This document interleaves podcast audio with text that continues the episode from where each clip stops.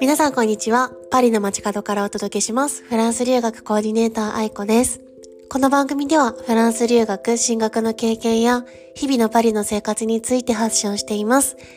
皆さんいかがお過ごしでしょうか？はい。あの、今週はあっという間にも木曜日ですよね。今撮ってるのは水曜日の夜なんですけれども、もう木曜日、日本は木曜日の朝で一週間経つのが早いなって改めて、うん、思いますね。パリも日がどんどん短くなっていて、うん、冬に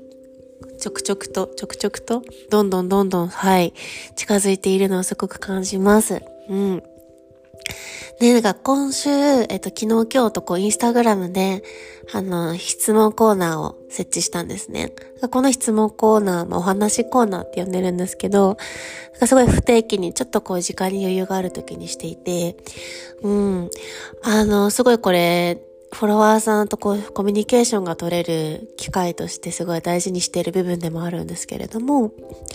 やっぱりこう見てると、あの、フランスに来られてる方すごい多いなって印象がありますね。やっぱコロナも終わって、終わってというか、フランスはもう本当に終わったような状態で誰もマスクもしてないんですけれども、あの、フランスにこう9月からね、留学、交換留学とか私費留学とかで9月頃から来てる方もすごい多くてですね、すごい嬉しいなと思って、一定そのこう質問ボックスでも結構現地の情報を聞いてくださる方が増えていますね。はい。だからいつもあの見てますって言ってもらえるのがすごい嬉しくて、一方的に発信してるような、うん、感じなので、その一言もらえるとなんか、ああ、見てくれてる方おるんやっていう気持ちになってます。で、えっ、と、その中に、あの、よく最近増えてるのが、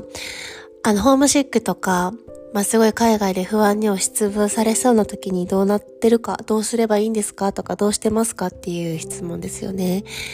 あの、まず質問いつもくださってる方々、本当にありがとうございます。で、なんかこのことについて今日はね、海外でこの不安に押しつぶされそうな時どうすればいいですかっていう私の考えた対処法についてちょっとお話をしようかなと、はい、思います。あの、留学って聞くとすごい海外で楽しそうにインターナショナルにね、友達作ってワイワイするようなイメージ持たれている方も多いかもしれないんですけれども、あの、実際に蓋を開けると本当にね、あの、経験した方はご存知かと思うんですけど、すごい大変なことすごい多いですよね。なんか言ってしまえばもう本当楽しいことよりも、結構なんか辛い経験とか難しいこととかの方が多いんじゃないかなって、うん、思うんですよね。だからその海外にいる人がすごいド M っていうわけでもないんですけど、わけじゃなくて、あの、そこまでしてでも、あの、いる価値があるっていうところなんですよね。で、その本当にこう、日々日々普通の生活をするためだけにもすごい困難が何かなかうまく進まないとかね、あると思うんですけど、あのー、まあ、まず、あの、この、うん、パッとこう一番短期間での解決策って言いますと、あの自分のご機嫌を取るリストを作っておく。もう前もって作っておく。うん、絶対に海外に住んでどんなにプラス思考でポジティブな人でも落ち込む危機、危機、落ち込む時期っていうのは絶対にあるので、そういう時に、あの、自分のご機嫌をキープするための、うん、リスト。例えば、そんな大それたことではなくて、例えばちょっと外を散歩するとか、可愛いカフェでコーヒーを飲むとか、なんかそのお気に入りの、うん、ケーキ屋さんのケーキを買うとか、うん、もう一日勉強しないで、ちょっと映画を見に行くとか、もう何でもいいんですよね。美術館に行くとか、日本の友達に電話するとか、こういうのこう20個ぐらいバーってリストにして書き出しておく。うん。で、そうすると、こう、自分が、やばいな、落ち込んできたなって時に、そのリストを1番からこうやっていくんですよ。で、大体、うん、なんかね、そうね、5番目ぐらいになると、なんか少しずつ気分が、ああ、なんかいいかもって、その先ほどほど落ち込んでないかもってなりつつあるんですよね。なのでもう、なんか結構多く箇条書きにして自分のメンタルがちょっと下がりそうな時にする対象リストみたいなのを作っておくのはすごい、うん、おすすめかなって思って、よく私もコンサルとかでも話す内容で、ありますね。で、えっ、ー、と、もう一つの考え方としてなんですけど、うん、あの、海外でこう困難にぶつかる、壁にぶつかることって絶対に誰でも、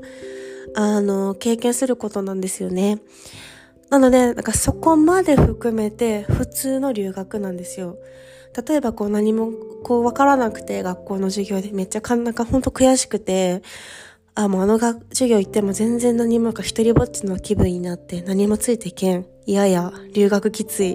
ってなりがちなんですけど、普通のまあ大体の人って。で、それってね、なんか留学ってその、あ、やばい、わからん、どうしよう、きつい、もう嫌だ。まで含めて普通の留学なんですよ。うんうん。結構それ、あ、なんか、かん、私もその最初当初ね、気づくまでに時間がかかったなって今思えばそう思うんですけど、なのでそこまで含めて普通、楽しいことだけが留学じゃなくて、ね。で、やっぱフランスまで来たってことは、まあ、どの留学にも言えることなんですけれども、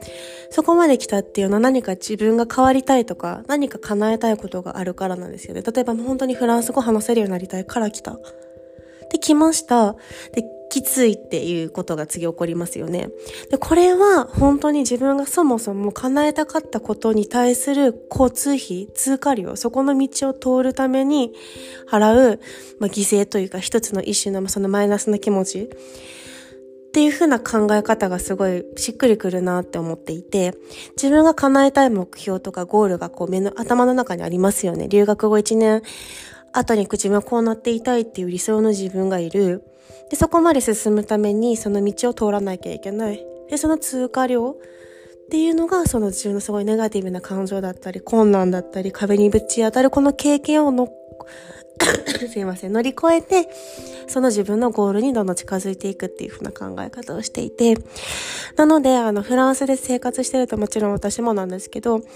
本当にこう、あらうまくいかんなとか、例えば太陽が全然出てこない冬とかになると、あ、ちょっと気分が上がらんなとか、落ち込む時ももちろんあるんですけれども、なんかそれをやっている自分に対して言ってるのは、あ、なんかこれも一つの自分の目標に近づいている証拠。今それを頑張ってこう、受け入れて、向かい合って進もうとしているっていうこの状況が、それこそが進んでいる証拠やなってすごい思っていて、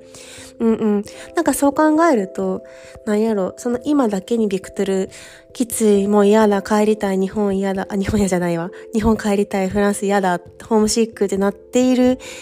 その今だけを見るんじゃなくて、その一歩先とか三歩先の未来に焦点を当てて、そのための今っていう風に考える。うん、伝わりますかね。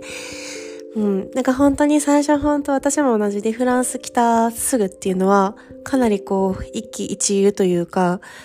あの、周りの助けなしには生活ができなかったので、1年目とかはすごいそういう時期もあったんですけれども、なんか今思うと本当にその通りだなって、ただの、うん、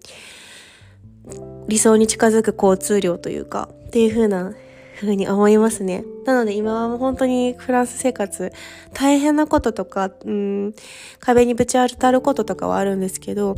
それでなんかこう、落ち込むこと、そのせいで落ち込むことっていうのはなくなったなって思います。うん。なんかもしこれからフランス生活される方とか、もし今フランスに